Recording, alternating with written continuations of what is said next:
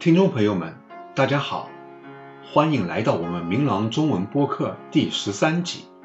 今天是二零二一年三月十二日，我是玉乔治，明朗中文播客的总策划人。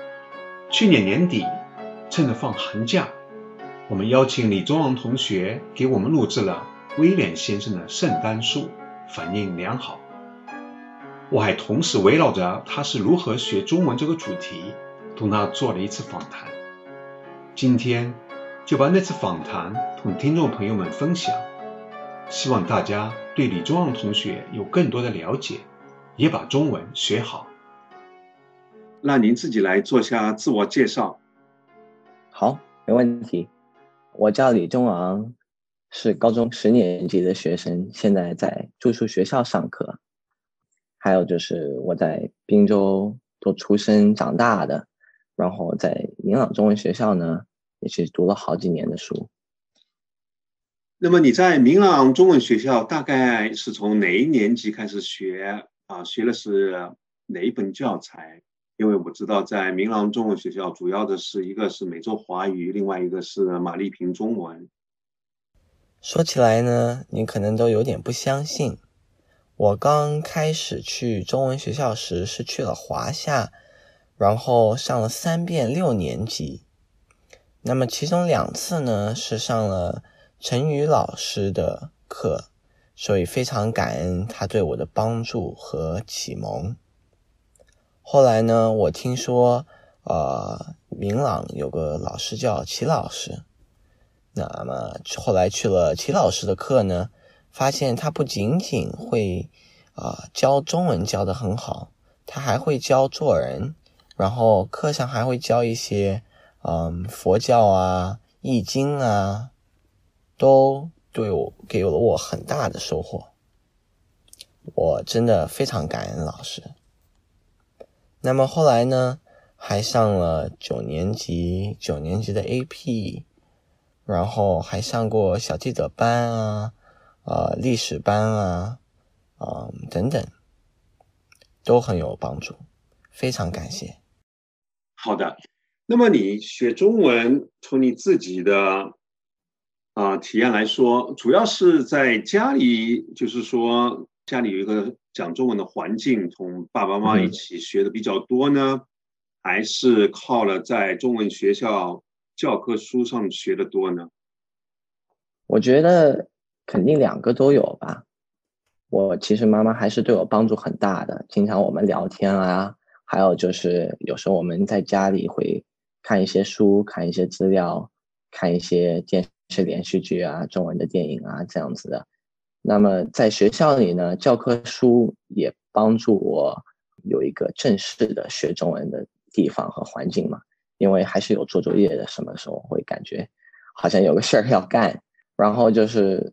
我记得中文学校的汉字比赛，还有啊演讲比赛，两个我都会花很多时间在那儿复习。然后呢，带回来的教材，我和妈妈也会一起一起更多的有个复习。所以两个我觉得可能加在一起都帮助很大。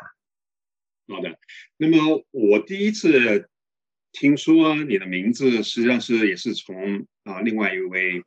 明朗中文学校的家长呢，听说了，说你以前是做报幕的，在对中国的同学们来说，每年一次的春节联欢晚会的报幕是一个很重要的一个角色。那么你当时的时候是怎么样去准备，而且能够赢得大家的这个那个赞赏？啊。我其实我觉得也没有讲的那么好，但是，呃，刚开始我是和啊有一个叫安娜啊是和我一起报幕的，她的妈妈呢来帮助我准备这个啊报幕这件事情。那么这当时她教我怎么啊也是来我们家，还有后来通过 Zoom 啊还是微信也有一起通过网上来练习嘛。那么就有一些念的方式啊，然后要学要读的中文的词啊，然后就是走路还有一个方式，都学好多东西。然后当时我就刚开始都有点晕，感觉好多事情，嗯，挺难的。不过一点一点练习呢，我觉得就是多花了点时间吧，然后多用了点功夫，后来就讲的更熟了。我其实在学校里也有参加过，也就英文的演讲比赛，所以我对讲话那方从那里也有一点点的经验，所以我觉得可能帮助比较大吧。你报幕的时候风格是哪一种呢？如果你记得的话，还有哪些？比如说，你就给我们啊做一个例子，怎么样？你是怎么样报幕的？我也不是那么记得怎么样报幕的。我觉得，我记得我的那个啊，该读的台词里边有一些有一些笑话啥的，可能所以可能我觉得挺有趣的，就因为在美国嘛，同时要也要有一种这种中国。中国报报幕的风格，所以肯定是当时呃写台词的时候会有一个有一个集扎在一起，对吧？两种都有啊。刚开始第一年好像啊，我也不知道是谁写的，但是我记得第二年呢，是我和啊那个 Helen 还有另外一个啊另另外两个人一起写的。那么我们那当时去写的时候就。我们这时感觉很酷嘛，因为我们想写什么就写什么，然后就多加一点中文的笑话呀，加了一些更活泼的呃用词用句在那个里边。我觉得当时那个时候肯定，因为我对中国的报幕的那种春节联欢联欢晚会其实看的不多，所以啊，我觉得还是加了很多的这种美国风格。前几个礼拜。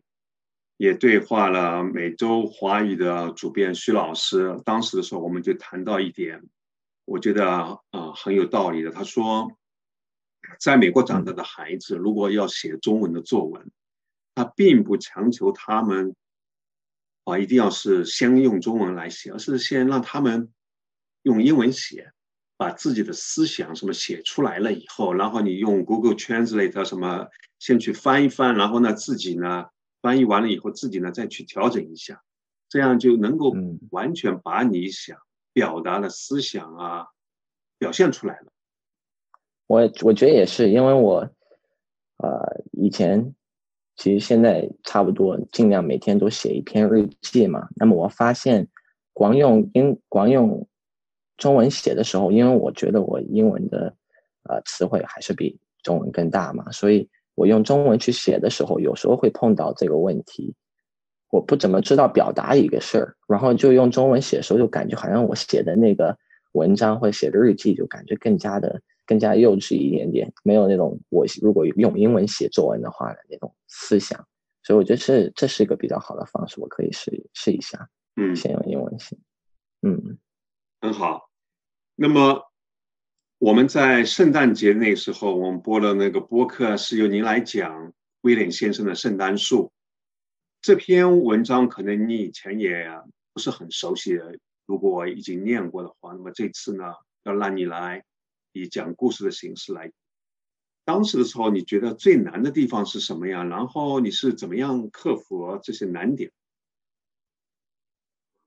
我觉得有两个。最大的困难吧，一方面上就是讲中文本身这个问题，然后呢就是讲故事这件事情。讲中文这件事情呢，就是那本书，我其实一直在我的书架上，小时候特别喜欢读嘛。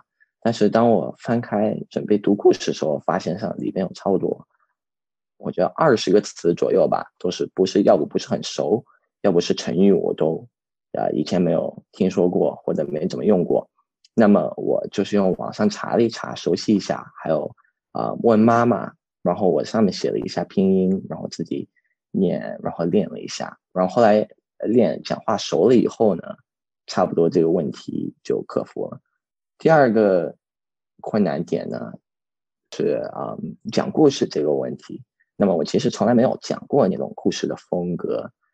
那么我其实前面的啊前面的 podcast 我听了别的小朋友读的那个帮助很大，还有就是啊你发给我那个李璐老师的那个 PPT 上面讲着啊比如说麦克风要离六英尺啊啊或者前面要等五秒钟或者要找一个安静的房间不能有冰箱啊什么的，这些我都没思考过嘛。我觉得那些对那种讲故事也帮助很大。还有就是我问妈妈给我读了一遍，那那么我觉得我妈妈读的很厉害。我觉得可能这是每个家长都有的一个很酷的一个词啊，一个技能，就是能够讲故事给小孩子。小时候在在睡觉的时候之前讲故事那种那种感觉很有嘛，很纯真。然后我也是好像录了前面先录了两遍，所以第三遍的时候我听了一下，觉得差不多啊，我觉得没什么太大的问题，然后我就交给了发给了你。但是我觉得也也有进步的余地，所以以后。多多的和老师、同学们继续学习，继继续进步。我们把这集播客播了以后，我也收到了不少的听众的反馈，都是很好的啊，有很多的下载量，我觉得是很好的事情。如果你今后有机会的话，还想这样讲些故事啊，或者录音啊什么的，尽管啊同我们联系，我们可以把这些呢都保留下来。你想一想，就是说你现在非常感谢妈妈，怎么样能够讲故事？是像妈妈都是有那个本能在那边。但是想象一下，也许二十年以后你成了爸爸的时候，对对，你也会这样讲故事，或者你就那个时候把这个录音放给你的孩子听，他们就说：“哇，爸爸也会讲故事的啊！”给他们一个很大的一个惊喜。我觉得讲的故事这个真的很好的一个活动，因为，嗯，讲的人也学到很多，然后听故事的人也能学到很多中文嘛，真的真的很很棒。是的，我给你一个假定啊，比如说你今天要去做中文老师了，你有些朋友，就像你现在在寄宿学校的朋友，他们呢都不是华裔。家里也没有人学啊，会说中文。那么他说：“嗯，Eric，啊，你会讲中文很棒。我呢也想学，我怎么开始呢？”对我其实还真有一个啊美国同学是我好朋友，他是想要学中文，所以我给了他两个建议。第一就是用一个 A P P 叫 Duolingo，D U O L I N G O。其实我用这个现在也属放寒假嘛，我也练习西班牙语，因为平常在学校学西班牙语。但是他学中文特别好，因为他读写听说都有一些啊全面的一些问题，我觉得出的还很不错。就是我发，特别是听方面上，然后还有说很酷，因为他有一个小机器一样的可以来和他练习。因为我觉得说，就像你说的，美国的小朋友嘛，在家里没有机会跟大人练习说，然后就是啊，要刻意的给自己创造一个语言环境，什么意思呢？就是能够多听到这个语言。那比较好的一个方式就是通过 YouTube 看一些中文的视频，比如说我发现有一些比较好的讲中文的 YouTuber 啊，比如说。你听说过郭杰瑞吗？我没有。有一个美国白人，他讲中文，啊，我觉得特别好。还有就是在 YouTube 上，干脆看一些中文的电影或者中文的电视连续剧，可以打开这个英文字幕，下面读英文，然后你就能够慢慢熟悉听这个语言。你喜欢看的是什么电影呢？在 YouTube 上面？嗯，我电影。中文电影看的不是太多，但是电视连续剧，我记得以前什么《射雕英雄传》啊，《庆余年》啊，啊，都是在那个 YouTube 上看的，和妈妈一起看。哦，那那个，啊，叫什么来？孙悟空的那个《西游记》啊，什么看过吗？《西游记》啊，《西游记》没有看过，我以前读过《西游记》这本书。哦，读过原版的，应该不是，应该不是最原版的那个。哎，我知道这个故事，小时候特别喜欢。啊，因为在那个中文学校的教科书里面也有啊改写版的《西游记》，至少就说对那个故事大家都可以了解了。嗯，你有兄弟姐妹吗？我没有兄弟姐妹，我是独生子。啊，如果要那个练习中文，妈妈是你唯一一个可以那个练习的对象。啊，在家里是的，不过现在在学校呢，还有一些国际学生，他们也讲中文的，他们中国人嘛，所以他们讲的中文最地道，我也喜欢和他们聊天。哦，那也不错，你等于是找到了一个练习的对象。因为我听你妈妈说，你这次回来好像有的时候说中文还是有点，好像有点不一样。啊，那你这次如果回去的话，还得跟他们多多的那个待在一起，学习纯真的中文。最近去过中国吗？最近没去，有有一会儿没去了。上次是大概哪一年去中国的？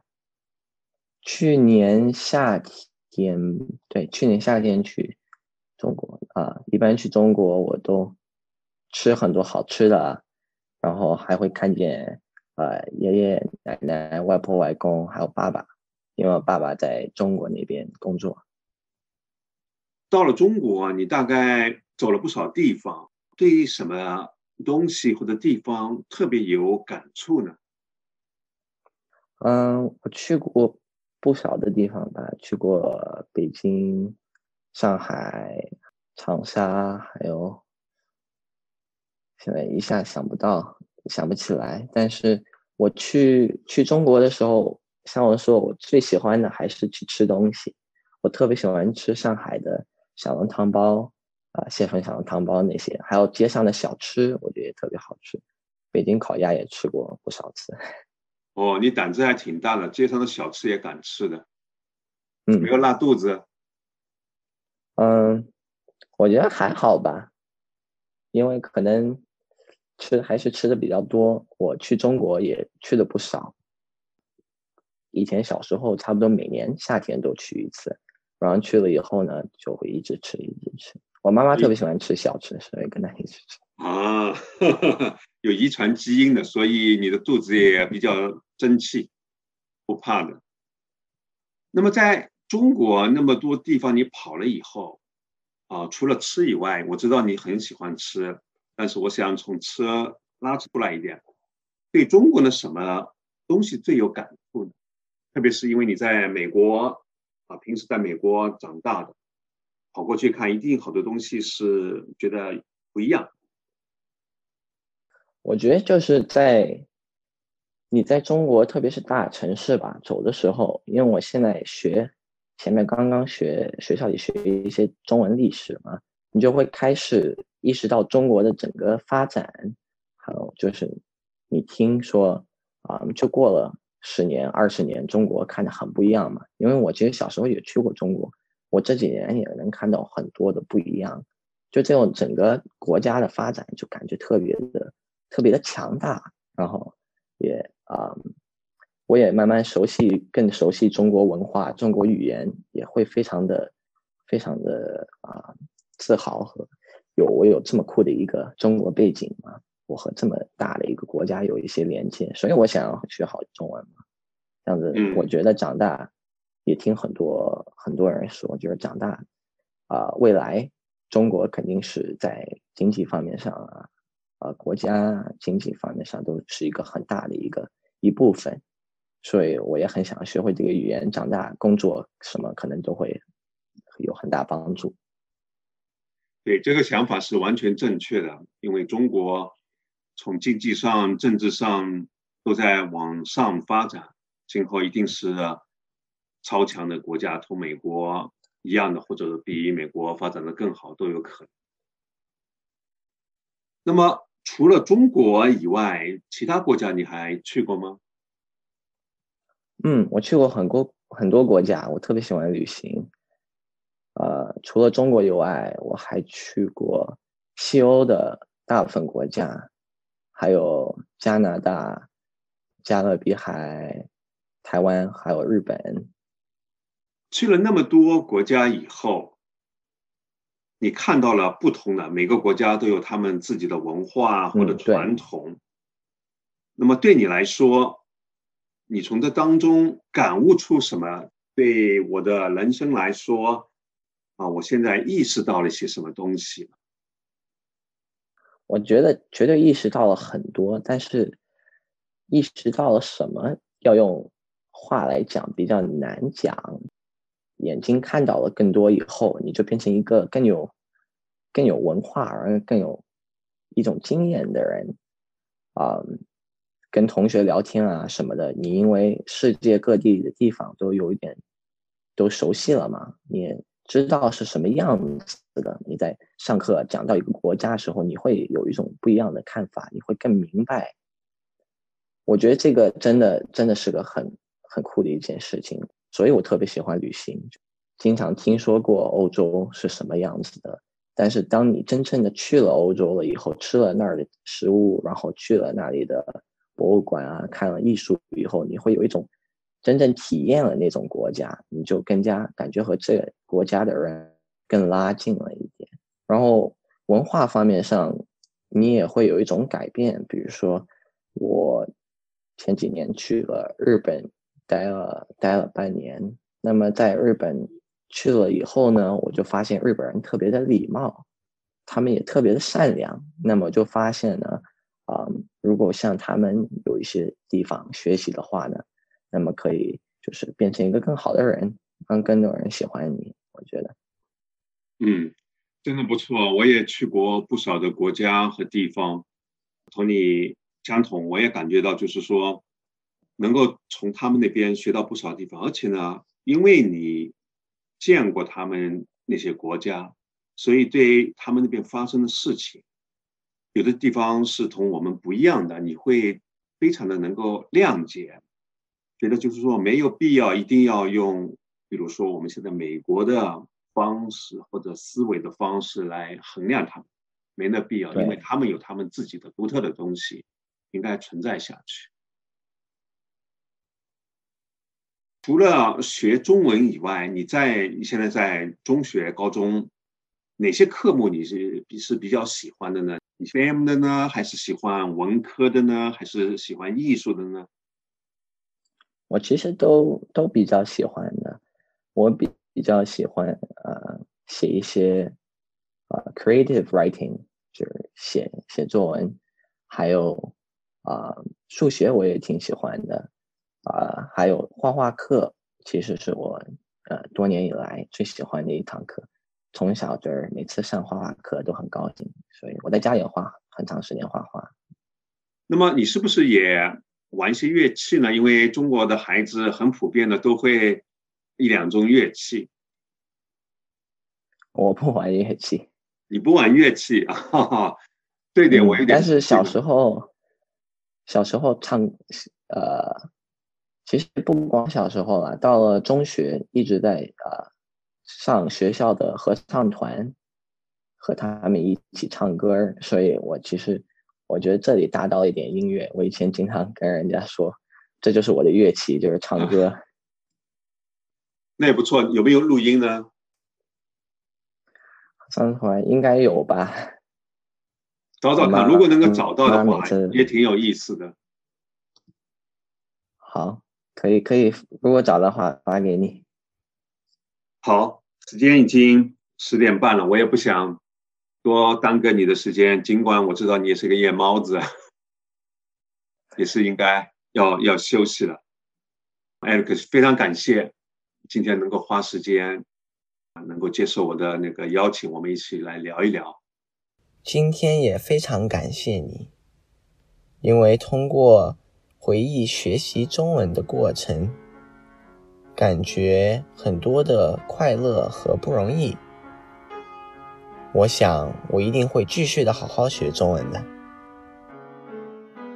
大家可能同我一样，对于李宗让同学的中文绘画能力很是钦佩。如果我们也像他一样，有意识的多做努力，在不远的将来，一定也可以把中文说好。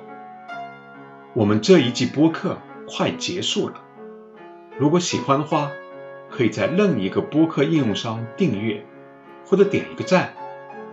如果有建议的话，请同我们联系，我们的邮箱是 podcast at mlccc 点 org。谢谢李庄同学提供的插图，也谢谢玉兴同学为今天的播客提供了门德尔松的钢琴曲。谢谢大家的收听，我们下一集播客再见。